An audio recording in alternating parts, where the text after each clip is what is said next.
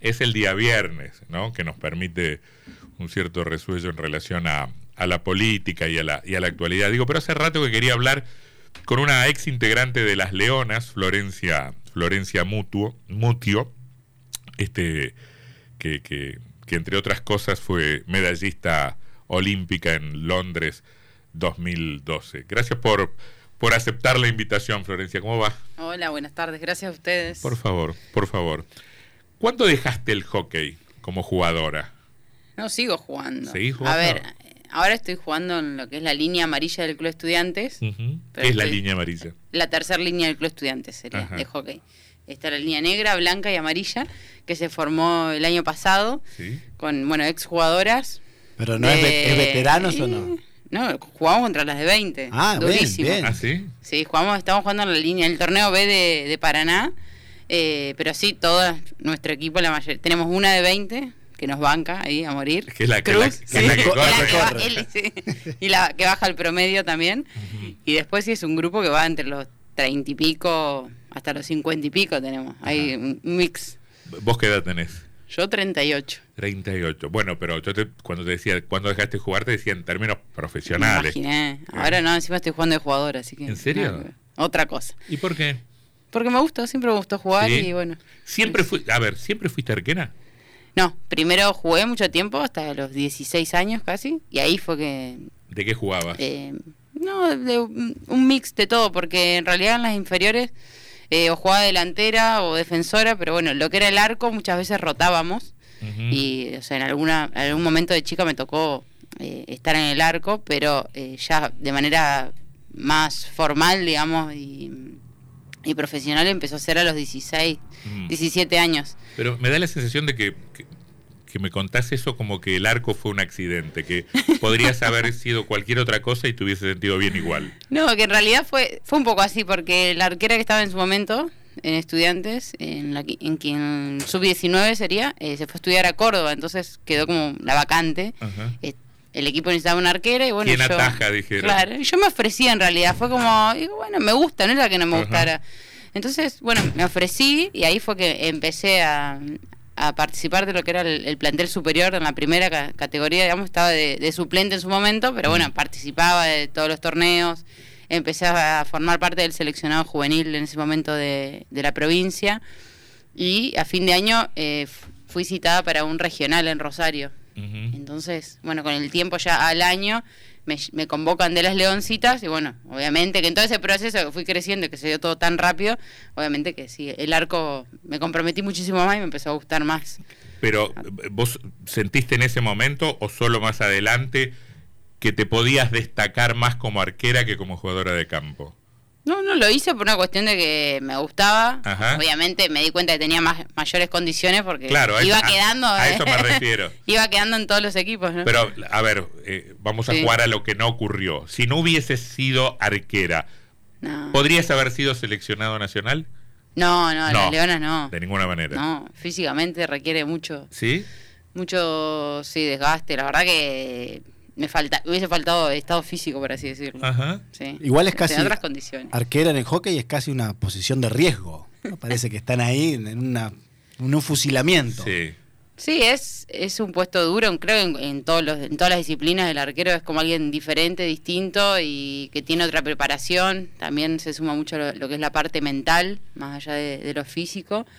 Eh, bueno, en su momento, claro, la que iba al arco iba, no tenían, no le daban tan tanta importancia, por así decirlo. Pero en el fútbol, en el fútbol, en el fútbol de los pibes y de la... No, no solo que es clave, no solo que es el único que puede... Es el único que puede tocar la pelota con las manos, pero había, eh, había históricamente como un cierto desdén o desprecio. El gordito va al arco, va al arco el que no sabe jugar al medio. En el hockey no. Y en su momento que yo era más chica creo que se planteaba un poco más de esa manera, ¿no? Bueno, a ver, que quién va, ¿viste? Era como, bueno, lo que sobraba o la que quería que fuera ese día. Y creo que, que eso se está tratando de cambiar, ¿no? Eh, es súper importante. Después son las jugadoras que más faltan, que más hacen falta. Eh, hoy ves un montón de clubes, hasta en Buenos Aires incluso, que piden quién quiere para ir a atajar al... Es un puesto difícil de encontrar. Es un puesto difícil porque es difícil eh, en el tiempo sostenerlo, ¿no? Obviamente lo que son los entrenamientos. Tenés un bolso de arquero primero para empezar que pesa Un poco bastante y tenés que cargar con ese bolso todo el tiempo, llevarlo, traerlo es súper caro. Hay clubes que pueden costearlo. ¿Qué, es, qué es un bolso de arquero? ¿Qué- Aquí el equipo de arquero y está costando uno para cuatro mil dólares tendría que costar. Cuatro mil dólares, pero Uno, ¿qué, el mejor. qué, es- qué- qué Todo implementos tiene, tiene? mm, protector inguinal, eh, tiene una, mm, ¿cómo es? Una bermuda, después todo lo que es la protección de pies y canillas, digamos, los lewards se les llaman. Mm. Eh, ¿La máscara también? Después tenés, claro, que es pechera, eh, coderas, eh, casco. Es imposible. ¿Cómo se puede mover una arquera Muy con todo caro. eso? No, hoy ¿No? bueno, está mucho más anatómico, más Ajá. adaptados y no, son, un poco, son un poco más livianos. Creo que uno se acostumbra. La primera vez que yo te, te pones uno hoy, no puedes ni caminar. y Claro. Si te digo corre, te caes. Pero Claro. bueno, después con el tiempo, eh, nada, ya era parte de mí, obviamente. Yo estaba vestida Mm. seis horas por día casi en el cenar, así que ¿Qué, qué, mm, qué atributos debe tener sí o sí un arquero o una arquera de hockey? eh, primero te, tenés que amar el puesto y te tiene que gustar, porque la verdad que, que es eso principalmente. Después, eh, mucha cabeza. eh, Mucha cabeza. Mucha cabeza, sí. ¿Por? Porque es duro, la verdad, el, el hecho de, nada, de, de afrontar un partido. Uno en el arco se encuentra solo, en su, o sea, es una lucha interna, ¿no? De, Mm. de ánimos, de estoy bien, de si me hacen un gol, no me hacen un gol. Bueno, una lucha interna constante con uno mismo para poder estar bien para el equipo, tengas el día que hayas tenido, la situación del partido.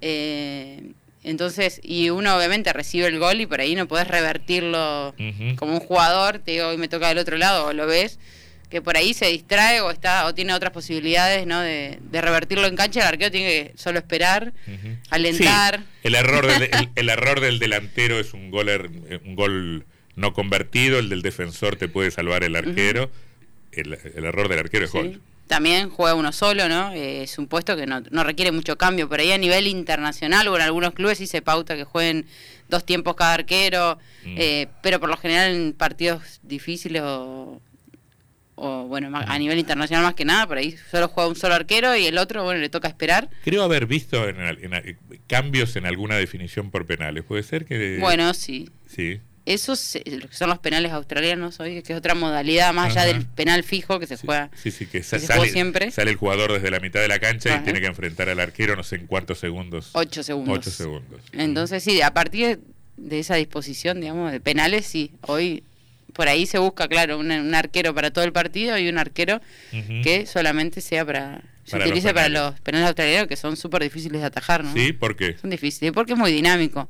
A mí, Son- de- los, son- viéndolos, Sí. viéndolos y entendiendo... Usted era un queso como arquero. No va a decir que era bueno atajando, no le mienta así. Porque ya, ya vino Chahue con todos los ocho goles.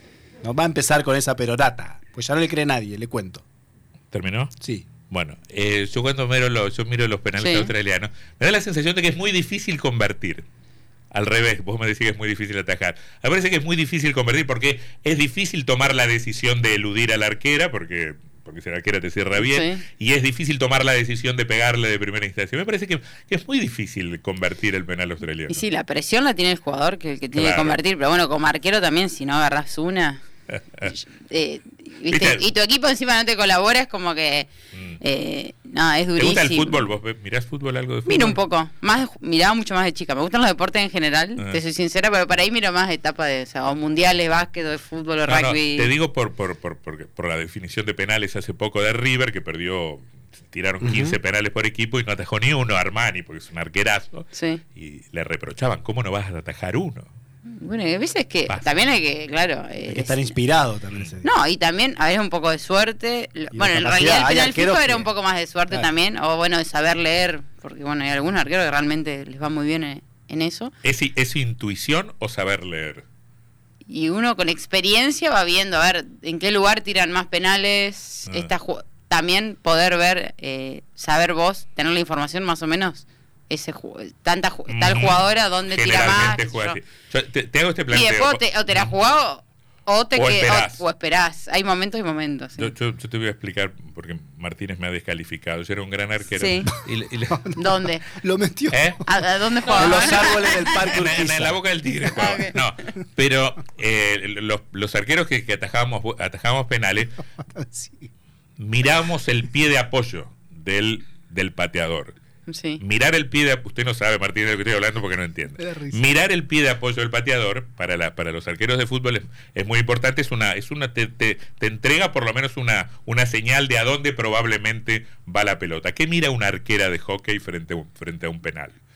Y yo a veces o miraba mm, o el, los hom- el hombro, digamos, el izquierdo. El hombro izquierdo. O, bueno, la pipa del palo, pero bueno, ahí- depende de la jugadora, tenés que A ver. ver, vamos por parte. El hombro izquierdo te da te, te puede dar una, una- un indicio si va para este lado o para el otro. No, yo miraba o las miradas o, también la, el- la pipa del palo. Depende si te la querías jugar y si no. Ujú. eh, decía, Vos- vos eras o, de- de- o a veces pensaba, bueno, solo esperá, no mires nada. Ajá. No, ¿Viste? Eh, también hoy las mujeres tiran mucho al lado, al lado derecho del arquero. Ajá. En casi el 80% creo que los penales son ahí. Se supone que es la lógica, ¿no? Y la mayoría, si te la estás jugando, Ajá. lo más seguro es que tiren ahí. Mm. Eh, ¿Y vos eras buena particularmente en eso? Pero ahí, sí, dep- sí, creo que más en penal fijo. Ajá. Eh, pero bueno, en eso también tenés que tener en cuenta también el nivel que juegues. Por ahí a nivel club tenés más tiempo de esperar y podés llegar. Pero a nivel internacional, básicamente y casi siempre hay que jugársela porque para un lado o para otro porque es, es un misil lo que te tira. No, no hay tiempo ahí a ver si la Ajá. agarro no la agarrás. Háblame de ese salto, de- del salto, del nivel que, Sí. que puede haber en, un- en- en una ciudad de provincia como Entre Ríos, de, como Paraná, al nivel nacional y, al, y, un, y, un, y, un, y un torneo internacional, el Sí. Champion Trophy o, o- o los Juegos Olímpicos. Y, ¿Qué es, lo, qué es lo que cambia? La velocidad, la destreza, la potencia, ¿qué cambia? y es otro deporte el nivel Es otro deporte. Otro deporte, directamente se juega en cancha de agua, poniéndolo, ¿no? Eh, se juega con bochas cocaburra, que es un- una bocha de, de zona australiana, y bueno, se, se utiliza a nivel internacional. ¿Y cuál es la diferencia? Tiene otro material, Pero valen que- 40 euros cada una. Pero que son más duras, más... más, Y tienen como un eh, material de corcho adentro, recubiertas, bueno. A mí me parece, yo, eh, a mí me parece criminal... Van mucho más rápido, por supuesto, Sí. sí. Y por son el, más aire, difíciles por- de, de- por el aire o por el piso van más rápido. No, por todo. Por pican, lados. pican. Bueno, también una- las canchas de agua varían. Tienen di- diferentes tipos de, digamos, el pelo, la base, depende cómo esté hecha. Entonces, te pasaba mismo. A mí yo jugaba, bueno, obviamente, para nada directamente, imagínate un abismo. Ajá. Después yo jugué en Rosario. Después Ahí jugué en Buenos Aires. Y ya notabas la diferencia. Sí, claramente. y después jugué eh, en Italia y en España. Y ya cuando vas a nivel internacional, ya todo es, todo el tiempo es otro deporte. Es digamos. Es, otro como que cambia, depende de la cancha. Yo nos pasaba a entrenar mucho en el cenar, que la cancha no es tan rápida. Y después te ibas a, o sea, Alemania, Holanda, y de repente estabas entrenando y la pelota era un misil. Vos como arquero decías, y ahora, bueno, sé, tenías que recurrir a tus, digamos, a todo lo que habías entrenado y a tus propios recursos, como yo, mis reflejos, viste, mis Ajá. cosas natas. Decir, bueno, por favor, vengan a mí. Porque la verdad que no era algo que habías entrenado esa velocidad. Era, de repente ibas una semana antes, entrenabas unos días y empezaba el torneo. Yo entiendo muy y poco. tenías del- que adaptarte yo constantemente. muy poco del deporte, solo lo miro como aficionado. A mí me da la sensación de que sería un deporte más atractivo con una pelota menos dura. Es un disparate lo que estoy diciendo. A mí me parece que eh, es muy difícil alcanzar gran sensibilidad con una pelota tan dura, ¿o no? Es que la pelota esta que te digo, la otra, la coca burra, Sí. y en cancha de agua es un no, es otro deporte. Pero ¿por Todo- no, va ¿Es más mucho más, rápido. pero es más flexible pica, o- Sí, sí. Va todo mucho más rápido, todo sale más fácil, los gestos Mm. técnicos también. A- Acá arena, pelota lisa, dura. Pero a ver si me logro, me, me Sí, logro, sí. me logro explicar. algo Yo- que sea más. Yo creo que es, es más fácil de encontrar sensibilidad con el pie y con una pelota de fútbol que con un palo y una pelota tan dura. Me parece que es un deporte muy difícil, muy difícil. Es muy difícil. La verdad que si de chico no empezás a practicarlo, No la coordinación del palo con el cuerpo y bueno, y todo lo que requiere sí se, se, se hace bastante difícil para ahí que quizás, bueno, fútbol u otro tipo de deporte. O básquet, claro, que son con las básquet. manos. Sí, es como la coordinación en sí, sí, es, es complicada. Por eso, bueno, eh, es, un, de- es un deporte, sí, también, obviamente, que no de riesgo, pero bueno, hoy hay golpes, por supuesto, ¿no? Bochazo. eh, ¿Te pegaron, Te te pegar pegaron palazo. alguno feo, mí feo, feo? no, con el equipo de arquero millones. Ajá. que por más que estés protegida, muchas veces por ahí va Duele tan igual. fuerte. Y es que pegan muy fuerte las chicas, las leonas, Sí. muy fuerte. ¿Quiénes son del, de- de- del mundo las que más fuerte le pegan? Holandesas. Y, no, las, vos sabés que las asiáticas, no Sí. me preguntes por qué tienen, pero le pegan con un... Sí, las le chinas, pegan ponele. fuertísimo, le- las coreanas, Ajá. las chinas, eh, esas son las que más fuerte le pegan. Ajá. Ese gesto es el que más tienen, Lo- digamos, más fuerte. Lo Y- entrenarán de alguna manera especial. Sí, la verdad que sí, porque es, es como algo dif- que se diferencia del resto. Después, por supuesto, tenés algunas jugadoras eh, específicas de cada país que, bueno, que tienen esa potencia. En el caso de Argentina, en el momento era Juli Jancunas, que, una, que fue una de las más chiquitas que entró cuando yo estaba ahí. Y también vos decías, bueno, pega a la chiquita, ¿viste? La subestimábamos. Claro. Era, te cambio después de la chiquita esta. Y bueno, a más de una de las arqueras nos dejó en el Claro, piso. Claro. Literal, ¿qué- pegan muy fuerte. ¿Qué fue lo que más te llamó la atención del deporte de élite? Cuando tuviste ahí la posibilidad de, de- de cruzarte con grandes deportistas, sobre todo en los Juegos Olímpicos, que es por ahí donde más eh, interacción hay entre las estrellas y por ahí deportistas profesionales que llegan a esos torneos. Y bueno, a mí el, cambio fue, fue brusco. Yo me encontraba acá en Paraná y de repente, bueno, eh, voy al cenar, empieza un proceso olímpico que requiere un montón de, exigencias, ¿no? En- Donde entrenábamos de lunes a viernes, doble, triple turno.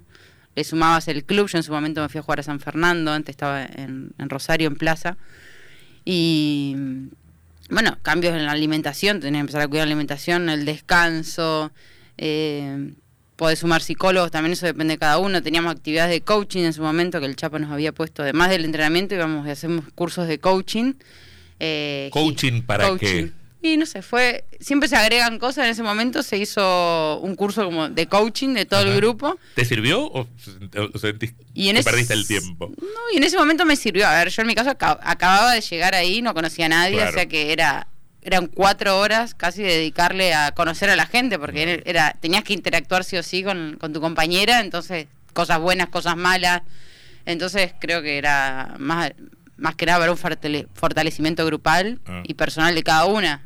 Era obligatorio, así que había que hacerlo había vuelta, claro. cada uno lo, lo hacía de la manera que podía, pero bueno, creo que, que bueno, te une, te une como grupo también el compartir, el ir, venir, eh, acompañarte. eh, es muy duro el entrenamiento físico eh, y psicológicamente estar ahí. Vos pensás que viajan solo 16 jugadoras de todo el país a un juego olímpico. Ah. 16 van en lista y dos más van fuera de la lista. A veces pueden estar dentro de la Villa Olímpica, a veces no. Y entonces vos pensás que es un proceso de estar seis meses, pero entrenando de esa manera, tan exigentemente, y bueno, Con y mucho solo estrés, me imagino. mucho, y mucho estrés, porque ¿Y la Villa Olímpica cómo es? y eso fue lo, lo mejor de todo. La, la Villa Olímpica es como un Disney para los deportistas. Eh, nada, es increíble. Eso, entrás y bueno, tenés todas las edificaciones ahí donde en cada departamento, y cada edificio viven, hay diferentes países. Nosotros con Argentina por ahí compartíamos un- dos o tres países, algunas eran islas perdidas del Pacífico, ¿viste? Había como eh, diferentes... eh, Aprendés de geografía Sí, también. también decís, vos de ¿Dónde sos. esto? Claro. Sí. Y, ¿Y te trajiste muchas fotos? ¿Hiciste, Sí. ¿Tuviste Cholula o más o menos? No, yo creo que el primero que, yo, eh, que fue Londres sí es todo nuevo y es una locura, no entendés nada, te van explicando, bueno, y, y después Río obviamente que lo recontra disfruté, pero fue totalmente diferente eh, a lo que fue Londres. Pero nada, es increíble, uno llega, pensás que estás en la Villa Olímpica, en, en las villas tienen, bueno, como te digo, todos los edificios con los diferentes países en cada, cada lugar, después tenés diferentes puestos de comidas, bebidas, todo obviamente es gratuito. Eh, tenés centros médicos, un lugar de, de comida, un comedor que es enorme, con comidas de, de todos los países, de todos los continentes. Y bueno, ahí mismo te encontrás con todo el mundo, que quizás estás buscando, haciendo la fila para buscar unos fideos. Y está ¿viste? Messi al lado. Y estaba, claro, me acuerdo de. Paul Gasol, me acuerdo Ajá. buscando fideos. Yo, ay, bueno, suerte, mañana jugaban con, con Estados Unidos, creo, la final, o no sé. Entonces, sí, qué, biz, ¿no? qué bizarro esto. Estoy buscando unos fideos en una bandeja de Con plástico. Paul- con Paul Gasol. claro, pasaba Djokovic corriendo, o estaban los de la, toda la NBA en su momento Mm. eh, ahí adentro. eh, y bueno, todo el, todo el tiempo así es, mirá, ahí, ahí va este, va el otro, sé yo, y- o bueno, Pero mim- choluleás de verdad, te sacaste fotos. con algunos sí, con otros ya pobre, te da... Bueno, sí, Nadal estaba ahí, un día lo tenía ahí, dije, bueno, no puedo no pedirle, usted está sentado al lado tuyo. Y le pedí. Esperé que termine de comer y me puedo sacar una foto, y sí. Nadal, eh, bueno, estuvo mucho en Río dando vuelta por todos lados. Y después lo que son los argentinos, toda la generación dorada de Claro. básquet. Mm. Lo que tiene Argentina, bueno, y todos los países es como un sector común. Entonces ahí compartíamos mucho con Manu Ginóbili, bueno, con, con todo, la escuela. Ellos eran los más humildes de todo, la verdad, unos divinos. Ajá. Entonces vos estabas ahí y te decía, Manu, ¿me das un mate? O imagínate, lo Toma- mirabas toma así. todo, toma todo. Entonces eso, esa cotidianidad era extraña, el salir caminando y estar con Paula Pareto, con Manu Ginóbili, con... El futbolista está como a otro nivel, ¿no? O sea, Y los futbolistas... A veces no van a la Villa Olímpica los futbolistas. en algunos Es casos. verdad. No, es que yo creo que Messi había estado en Beijing, que yo no estuve, que y después en Río sí estuvieron, pero estaban como en otro, no se había terminado de construir su parte, entonces estaban en otro lugar, pero estaban dentro de la Villa Olímpica. Eh, estaban interactuaban un poco más. También son sub, hay dos o tres, sub- son sub 23 y hay dos o 23, tres claro. mayores a veces. Así entonces, es, así es. ¿Siempre supiste que ibas a llegar a las Leonas? No, obviamente, de chica uno, uno sueña con eso. También era una realidad que por ahí estaba lo que era la comunicación, viste, internet y todo. No, no, nosotras muy de vez en cuando nos nombraban alguna leona, nos llevaban a ver un partido, me acuerdo, en Rosario en su momento. Y creo que el auge de las leonas, que fue en el 2000 que ganan la medalla de plata en Sydney, ahí sí empezó todo como... Yo empecé en el 91 a jugar, así que ahí en el 2000 fue como que empezó a moverse todo mucho más. Y, y sí, obviamente al ver algún referente, por lo menos uno del club o, o, al- o algún referente, un partido de las Leonas, uno ahí dice, ay sí, mira, me gustaría obviamente que sí, que, que cuando entré en ese mundo de los regionales, de, de ir al cenar por primera vez, donde estaba Cachito Vigil estaba con las Leonas en su momento, y estaban, bueno, Mani- Manino Neto y todas las, las Leonas, digamos, Las vintage, históricas. las históricas. en su habrá estado. Todas esas, claro, Ajá. estaban preparándose para jugar un mundial. Eh, ¿A quién tuviste de técnico vos? Yo, eh, en Las Leonas, al Chapa, Al Chapa Retegui, lo Retegui. tuve tres veces. Ajá. Y después tuve como, tuve siete fueron casi. Siete. Ya, Agustín Corradini, Ajá. lo estuve a Gaby Minadeo, Gabriel Minadeo, Sí. a Santiago, Capurro, a... Un montón. ¿Cuán- Ay, sí, me mareó. ¿Cuántos años Me estuviste? falta uno. ¿Cuántos años estuviste en las Leonas? Tuve ocho, Ocho ocho, años años. en Las Leonas y en Las Leoncitas cuatro. ¿Y quién fue el mejor de todos, de los entrenadores? De los mejores. Y de todos me llevó algo. Por supuesto que a mí el que más me marcó en su momento fue el Chapa. Porque bueno, yo llegué y en- yo llego, e- empiezo a entrenar y a las. Al, a los dos meses menos, no sé, eh, queda embarazada Belén. Y bueno, entonces yo de repente estoy viajando. Belén es Suchi. Sí. Eh, viajo a, a Londres a mi primer gira con las Leonas, con Laura del Cole, otra de las arqueras. Y ahí arranca todo el proceso. Fue el, en- el entrenador también que me dio la oportunidad, obviamente, Claro. de, de jugar el Juego Olímpico, de ponerme de titular y bueno, y de obviamente afianza- de afianzarme y darme confianza. Así que Vos, vos, eh, para mí fue importante. ¿Vos sí. llegaste a las Leonas jugando al argentino o ya estabas afuera? Yo estaba viviendo en, en Italia Ajá. y estaba en Paraná de vacaciones en enero. Ajá. Y ahí fue un llamado que me convocan. Claro, pero vos ya eras jugadora que estabas jugando. Sí, estaba jugando en Italia ahí. ¿Y ¿Ahí te fuiste sola? Sí, A Italia o- eh, y España. Sí, España me pasó que terminé de jugar, me recibí de kinesióloga en Rosario, Ajá. me estaba por volver a ir a Paraná y sí me fueron por contactos, o sea, el- viste, uno llamó al otro, que bueno, todo un- eh, una telaraña de, de contactos y me llama Marcos Oviedo, que era un entrenador de Córdoba, y me convoca a ir a las Islas Canarias, que él estaba entrenando ya un equipo. Así que eso fue un viernes el llamado y el miércoles ya estaba viajando a las Islas Canarias, así que fue So- y te fuiste así, sola, solita. Sola, sí. Eh, Sí. Y ahí me fui viví casi dos años entre Italia y España. Ajá. Eh, seguiré hablando un, ra- un rato Sí. mucho más largo, pero... La pero- gente del club de estudiantes la va a retar. Sí, sí, la, la- la- la va a retar. Eh, ¿Sos profesora que entrenás arqueras? ¿Qué haces ahora? Ah, ahora me tengo que ir a entrenar las arqueras de- del club estudiantes. Ajá. Sí, estoy entrenando las arqueras de- del club. ¿Eso desde cuándo? Eso como hace tres años que me vino a vivir Sí, a Paraná. Sí. Sí. Y después con el seleccionado Entre Ríos estuve Perdón, un poquito. Sí. em, ser buena en algo, ser buena arquera, no garantiza ser buena, ser buena entrenadora. Maradona era el mejor de todos y probablemente no haya sido un buen entrenador. ¿Te sentís sos buena haciendo, entrenando? doy más que nada mi, doy mi experiencia, lógicamente yo considero, además ahora con el club justo empezamos a hacer unos cursos para trabajar con, niños. Yo creo que por ahí obviamente me, es más fácil con adultos porque me siento más... Eh, es más fácil trabajar con adultos que con chicos. Sí, quizás por momentos. Pero eh, no, la verdad que las, las chicas en general hicimos un grupo y bueno, y, y no, me voy, a ver, trabajé en Buenos Aires en entrenando arquera, me entrenaron más de 10 años, así que... Sabes las rutinas y... Entiendo al arquero en su psicología y obviamente siempre trato de hablar con las chicas y bueno, más que nada de, de contarles mi experiencia y, evitar esas frustraciones que tienen que pueden generar además tenés una chapa no no no.